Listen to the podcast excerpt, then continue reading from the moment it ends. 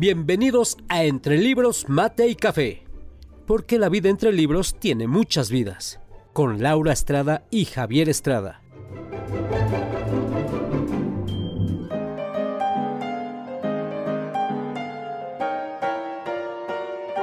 Entre Libros, Mate y Café advierte que las opiniones vertidas en este podcast son de ávidos lectores a quienes les encanta compartir lo que leen.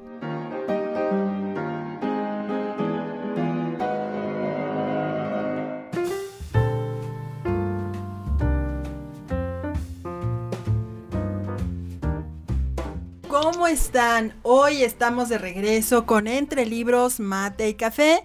Y gracias por escucharnos, gracias por estar con nosotros nuevamente. Hoy desde luego que tenemos otro episodio sensacional. Vamos a hablar de Esopo y vamos a hablar de fábulas. Pero además, eh, hoy tenemos un invitado con nosotros, alguien que ha venido siguiendo este podcast desde su inicio y que siempre nos ha dejado sus comentarios, que nos hace propuestas y que además también es un muy buen lector y que tiene mucho que compartirnos. Precisamente este tema él nos lo propuso porque es de sus favoritos y entonces vamos a hablar de Sopo, vamos a hablar de las fábulas. Eh, antes de que empecemos, eh, recuerden, visítenos en redes sociales eh, búsquenos en Facebook, en Instagram como Entre Libros, Mate y Café. Y también hoy nos acompaña Javier nuevamente y eh, mi invitado que se llama Jorge Aro, que conozco de casi toda la vida. Y Javier, ¿cómo estás? Muy bien, muy bien, gracias. Pues qué gusto estar nuevamente por acá y con un tema muy interesante. En algún momento decíamos que los clásicos, los clásicos, pues mira, hay un clásico que sin, sin ser aburrido como se piensa que son los clásicos, son muy divertidos. Esopo, este escritor griego del siglo 5 o 6 antes de Cristo, pues nos da esas primeras primeros escritos, ¿no? Que ya aquí el, buen Jorge nos ayudará a, a, desglosar lo que es lo que es Esopo. Así es. Y sea que seas muy, eres muy bienvenido, Jorge. Platícanos un poco de ti, a qué te dedicas, qué haces, por qué esta afición a Esopo. Cuéntanos antes de empezar de lleno con el tema. Bueno, pues buenos días, buenas tardes, buenas noches, independientemente a la hora que nos escuchen. Y pues bueno, yo quiero compartir al público, eh, soy un, eh, soy protecista dental, eh, un joven, bueno, ya no tan joven, eh, amigo de Lauris, este, que estamos, este, me encontré un día, Laura, eh, limpiando los libros de, mi casa y encontré un libro de Sopo, que era de mis hijas, un libro delgadito, lo estaba limpiando, lo jalo y veo y digo, y Sopo. a mí me gusta mucho Sócrates, todos los, los griegos, y, entonces cuando lo vi empecé a ojear el libro y dije, wow, esto es una maravilla. Eh, y bueno, me empecé a adentrar eh, al mundo de Sopo y, pues bueno, me parece fabuloso y pues vengo aquí a compartirles lo que, lo que encontré, un, tesoro magnífico. Excelente, ha sido parte de, todo este tiempo. Antes de eso me imagino que ya te gustaba la, literatura. ¿Qué otro tipo de libros te gustan? Pues bueno, mira, eh, me gusta mucho leer la Biblia. yo soy miembro de la Iglesia de Jesucristo. Eh, nos conocen como mormones, leo el libro de Mormón y pues me, gusta cualquier literatura, cualquier cosa que yo pueda aprender que me deje algo en enseñanza, cualquier libro, libro que me recomienden, este, pues me gusta eh, leerlo, ¿no? Soy lector de, todo tipo, de todo tipo, infantil, eh, me gusta drama, me gusta este policíaco, cualquier libro realmente me gusta. Excelente. ¿Cómo ves, Javier, entonces este tema de Esopo? No, bueno, Esopo, como dice Jorge, los griegos pues son finalmente los iniciadores de la literatura occidental. La visión de los griegos entre su, su, religión politeísta, su disciplina, su forma de ver el mundo, este, además una de las primeras civilizaciones que, desarrolla arquitectura, teatro, etcétera, etcétera, pues bueno, de alguna manera tenía que influir hasta el 2021 todo, todo ese trabajo intelectual. No olvidemos que la, filosofía clásica, el teatro clásico, pues viene de allá. Los griegos siempre fueron los procuradores de, de la cultura. Y pues yo creo que este va a ser un muy, muy buen programa porque Sopo es más allá de que pudiese parecer que, que escribía para niños, este, el pensamiento de Sopo era muy profundo, así como era todo el pensamiento del mundo griego. Yo creo que esto va a ser bastante interesante. Claro. El invitado lleva la mano ahora, pues adelante. Claro. Eh, de hecho, eh, me, me, llama mucho la atención cómo es que Esopo lo reconocemos más por las fábulas, que fue una manera muy ingeniosa que él encontró de hacer filosofía porque en este tiempo, en este mundo, los filósofos eran duros, eran, eh, hablaban con, con, dureza todas sus enseñanzas y él, eh, viendo todo esto, buscó hacer algo más ligero y entonces crea esta forma tan específica de, de comunicar eh, parte de la, de la filosofía que es la fábula. Y la fábula, claro que ha ido evolucionando. La fábula hoy la podemos eh, conocer como una composición literaria eh, que puede ser en prosa, puede ser en verso, que principalmente tiene sus personajes como eh, animales o cosas inanimadas que actúan como seres humanos. Y son estas pequeñas narraciones, cuentan una sola historia con, una, con un final donde hay una consecuencia acerca de lo que se ha venido hablando. Y posteriormente La Fontaine la divide, le, la, la deja con cuerpo y moraleja. Y es muy importante que sepamos que no es una parábola, la fábula como tal es, es con estas características. Cualquier otra cosa que se parezca es eso, se parece, pero tampoco no es una no es una parábola. Las parábolas son muy diferentes. Y a ver, cuéntanos un poco, Jorge, ¿qué, qué, nos puedes platicar acerca de Sopo? Eh, ahorita que comentabas esto, eh, dice que Sopo se ganó muchos enemigos porque en el tiempo actual era como que eh, decimos, este, te quedó el saco, ¿no? Ponte el saco en sus fábulas eh, criticaba, era un personaje que, observaba mucho a la gente eh, y por medio de, estos personajes de animalitos, eh, decía las verdades a la gente, ¿no? Les decía sus verdades y la gente se llegaba a molestar con él. Creo yo que se volvió muy este, observador porque en lo que yo investigué, Dicen que era feito, chaparrito, desdentado, era medio inútil, eh, era esclavo. Era esclavo. Entonces, este, se mandaban mucho con él. ¿no? Todo el tiempo se mandaban y, le echaban la culpa. Y entonces empezó a hacer, e, él fue el, inventor o a él se le atribuye esto de las fábulas, porque por medio de narraciones cortas nos deja una enseñanza. Y eso es lo que más me gusta de, de Sopo, que las enseñanzas que dejó anteriormente, en la actualidad y cuando yo me muera y, nuestros nietos y los hijos de nuestros hijos seguirán escuchando Esopo y seguirán aprendiendo. Es un tema que, que siempre nos va a dejar una, una enseñanza o, un principio y eso es fabuloso que, me gusta mucho de, de Sopo, ¿no? Claro. Eh, si me permiten, hay una pequeña fábula rápidamente que se llama El águila, la liebre y el escarabajo. Cuenta, dice que un águila eh, estaba persiguiendo a una liebre. Esta liebre, al, ir corriendo, este, encuentra un escarabajo y le dice, escarabajo, ayúdame.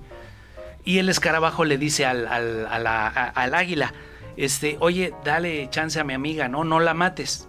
Y no, el águila la, se la devora delante de la, del escarabajo. Y entonces el escarabajo, eh, en venganza de, de, su amiga la liebre, le tiraba los huevos al, águila, ¿no? Donde ponía los huevos el águila, el escarabajo se encargaba de empujarlos y rompía los, los huevos. El águila va a buscar a, al dios Zeus, creo que era el dios Zeus, va con el dios, le dice, ayúdame porque este escarabajo me rompe mis huevos. Eh, le dice el dios, ¿sabes qué? Ponlos aquí en mi regazo. Mm. Los pone en su regazo y el escarabajo al ver esta situación hace una bolita de, ester estiércol, se la pone arriba de Zeus en la cabeza, Zeus se levanta, tira los huevos sin darse cuenta y rompe los huevos, ¿no? Moraleja del cuento. Eh, nunca desprecies lo que parece insignificante, pues no hay ser tan débil que no pueda vengarse. ¿no? Entonces, ¿a qué lo llevo a, mi vida actual? ¿no? Eh, quizás vamos en la calle, eh, quizás el viene bien el del coche, no, es, lo tratamos mal y, no sabemos si ese nos, se pueda vengar de nosotros, ¿no? ¿Qué te parece, Javier? ¿Te ha tocado quizás este alguna situación donde puedas eh, poner en práctica lo que nos enseña Esopo? Sí, claro. Mira, este, yo creo que aquí parte de, una base, inclusive muy filosófica. Eh, esto se llama, para mí, y es una forma de vida, se llama respeto. Yo creo que nadie es más ni nadie es menos.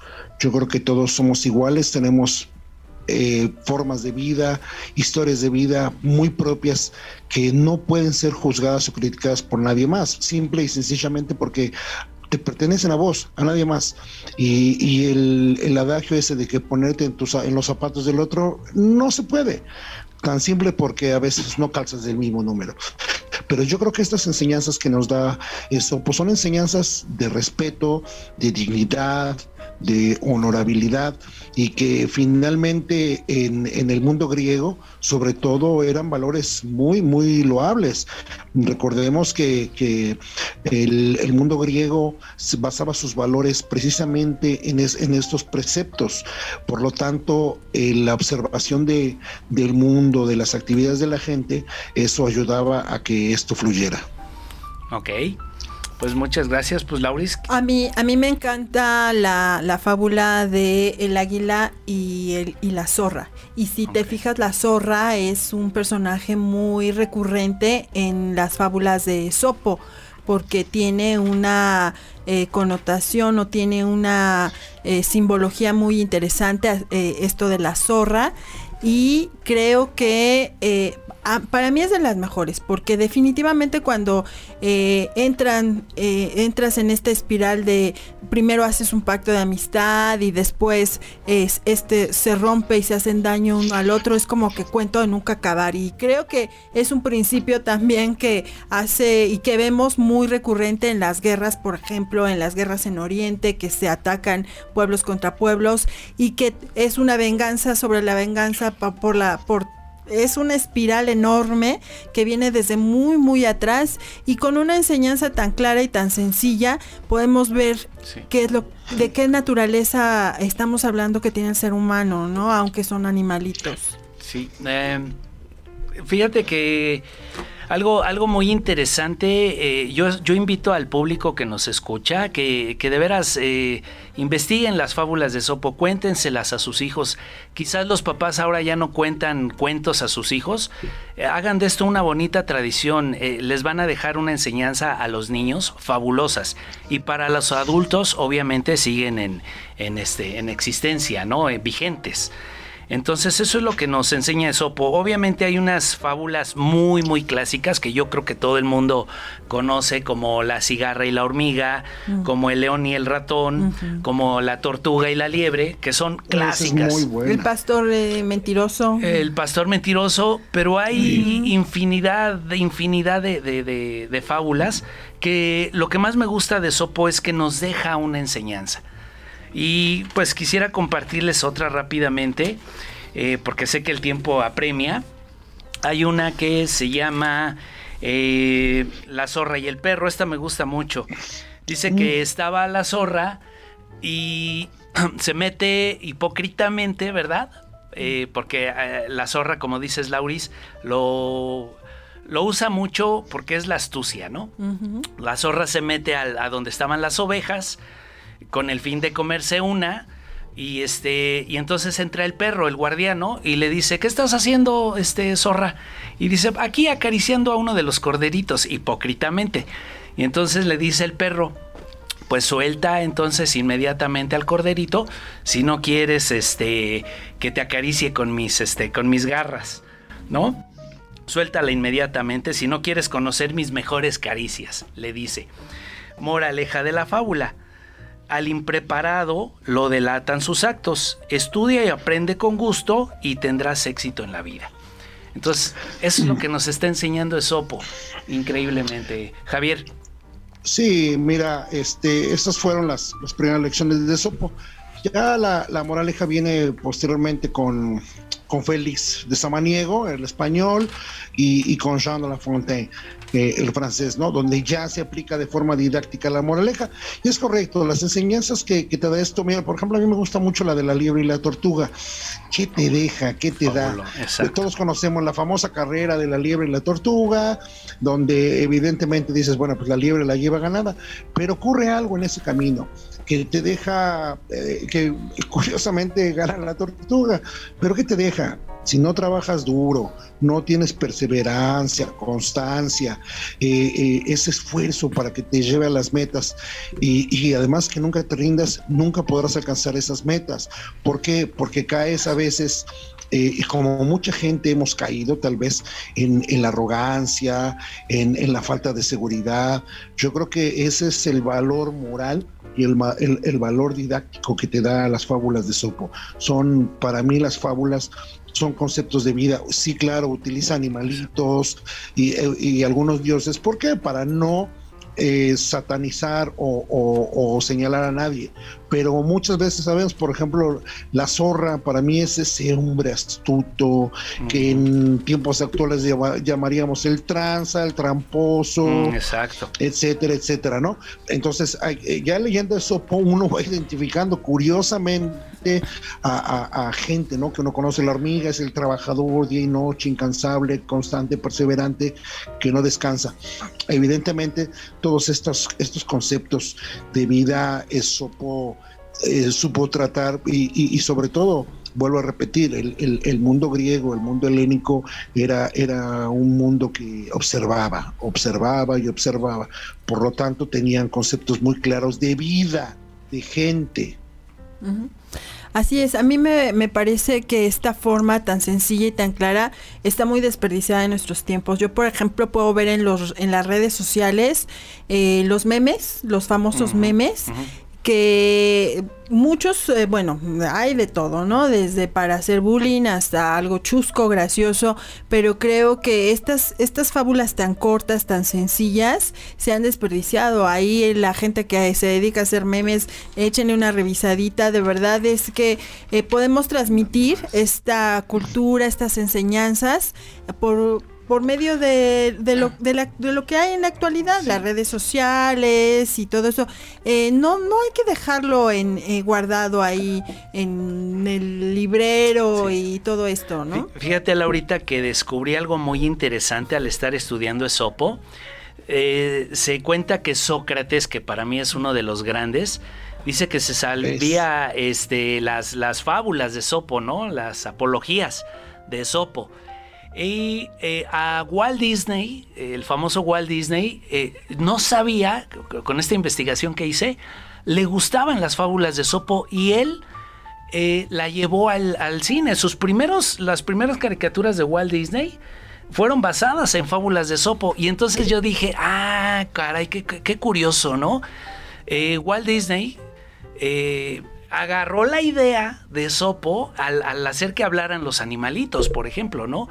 Y me encontré con una página que les recomiendo. Hay unas caricaturas, en, las pueden buscar en, YouTube, que se llama Silly Symphonies, que son cuentos muy cortitos de caricaturas que nos muestran cosas muy bonitas, muy agradables que hacen los animalitos, ¿no? Conejitos y, y la verdad, ahora que las estaba viendo, ya mis 53 años que tengo, este, me, enternece en el corazón, ¿no? Y, Walt Disney tomó la idea de Esopo. Eh, eso fue lo que yo investigué y me pareció interesantísimo. ¿Qué te parece, Javier? Sí, mira, lo que pasa es que el mundo griego era, eh, en este caso, el, mundo que rodeaba a Esopo, era un mundo muy práctico. De ahí nace el pragmatismo. No olvidemos aquella, aquella máxima que dice, la distancia entre dos puntos, eh, la distancia más corta entre dos puntos es una línea recta. Fácil, sencillo. Es decir, no se complicaban ni con metáforas ni con retórica.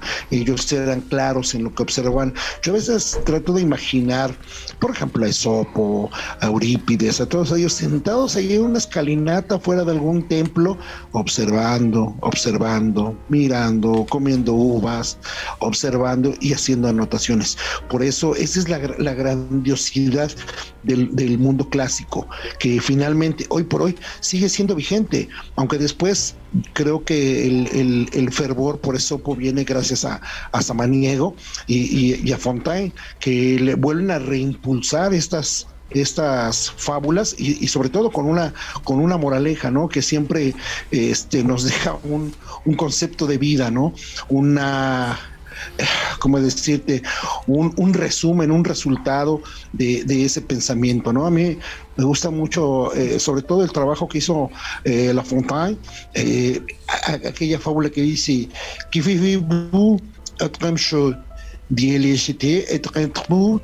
ni ¿Qué significa? ¿Qué hacías durante el verano? Le preguntó a la pedregueña, día y noche, a quien me encontraba.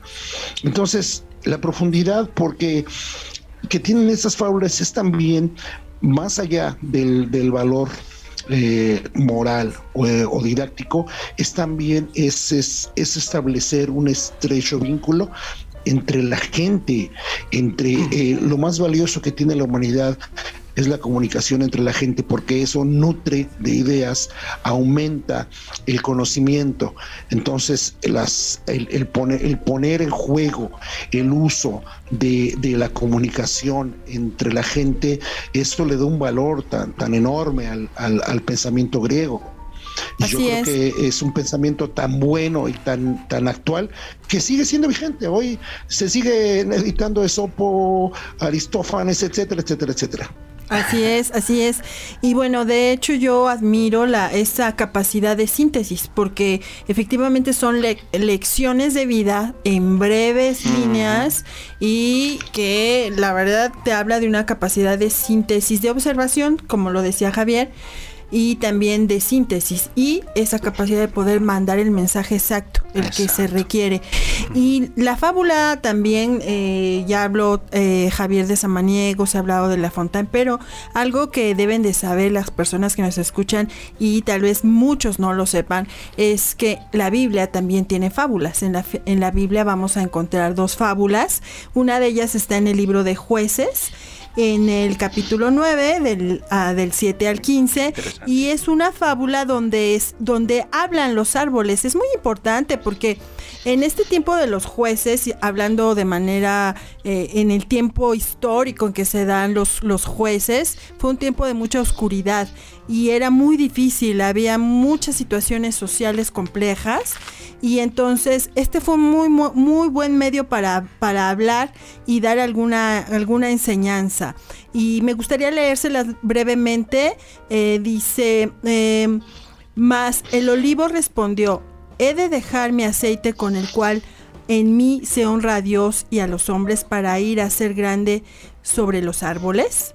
Y dijeron los árboles a la higuera, anda tú, reina sobre nosotros. Y respondió la higuera, ¿he de dejar mi dulzura y mi buen fruto para ir a ser grande sobre los árboles?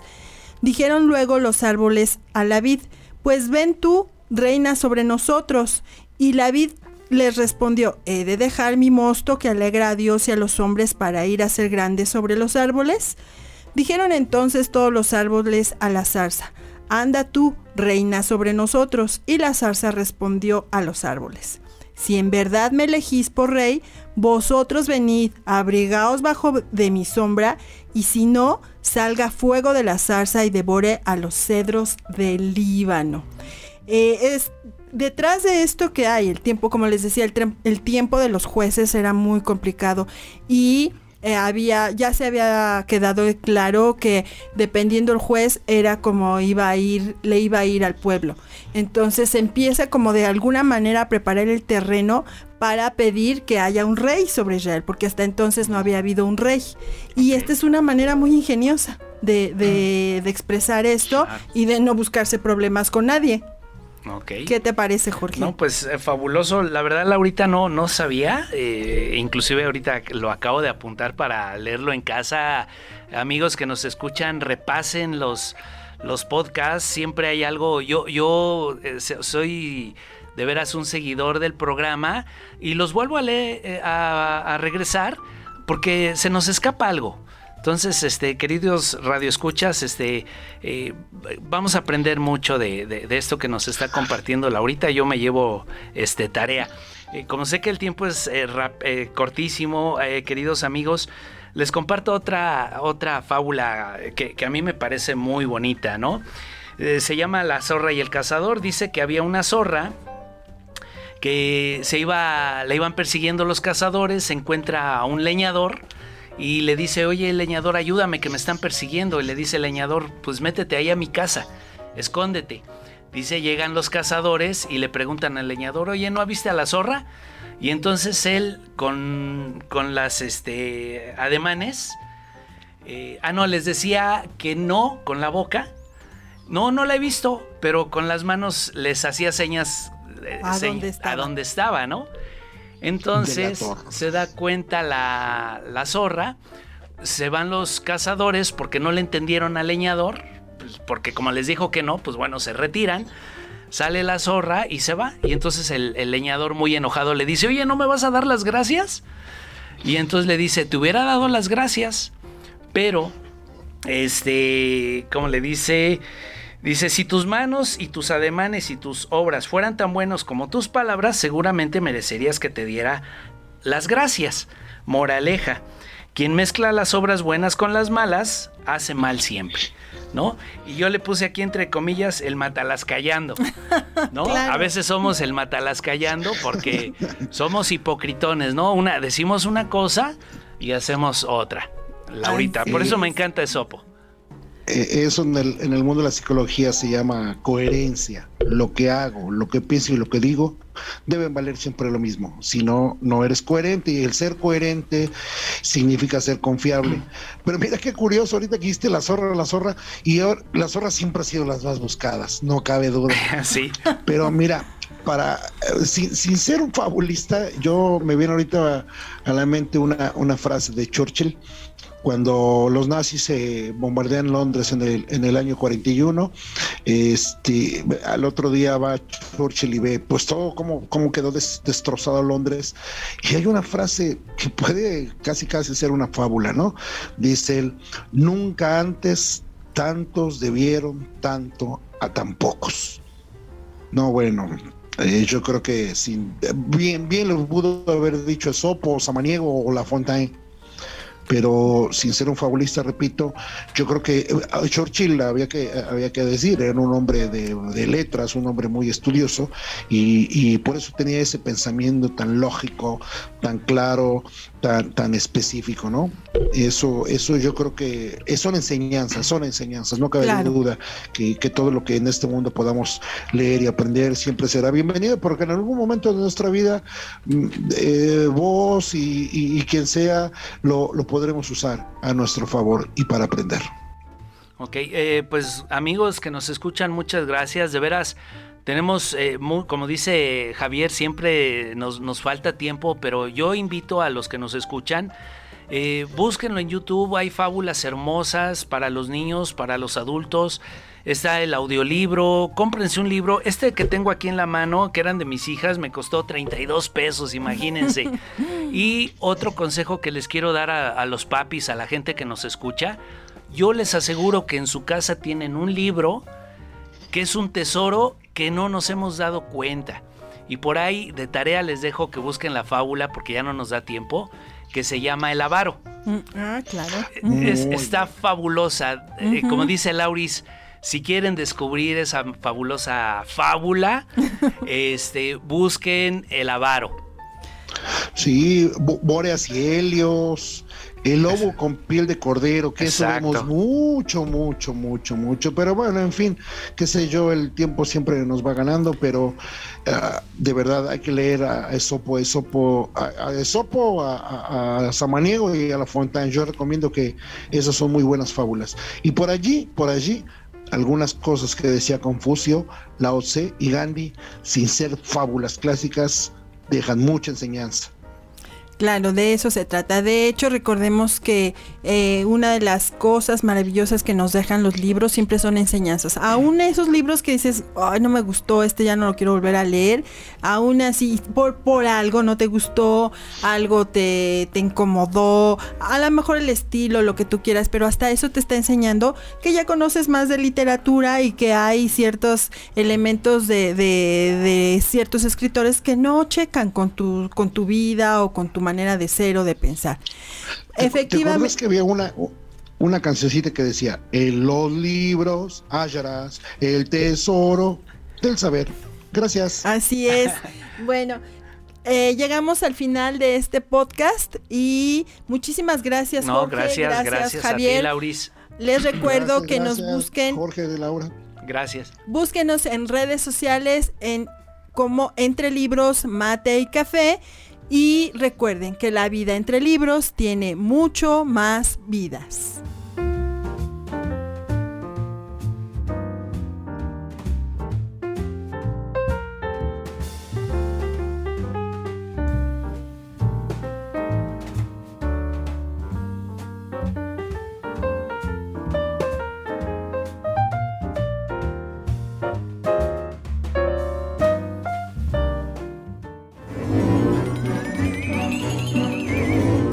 Esto fue Entre Libros, Mate y Café, con Laura Estrada y Javier Estrada. Gracias por estar con nosotros. Hasta la próxima.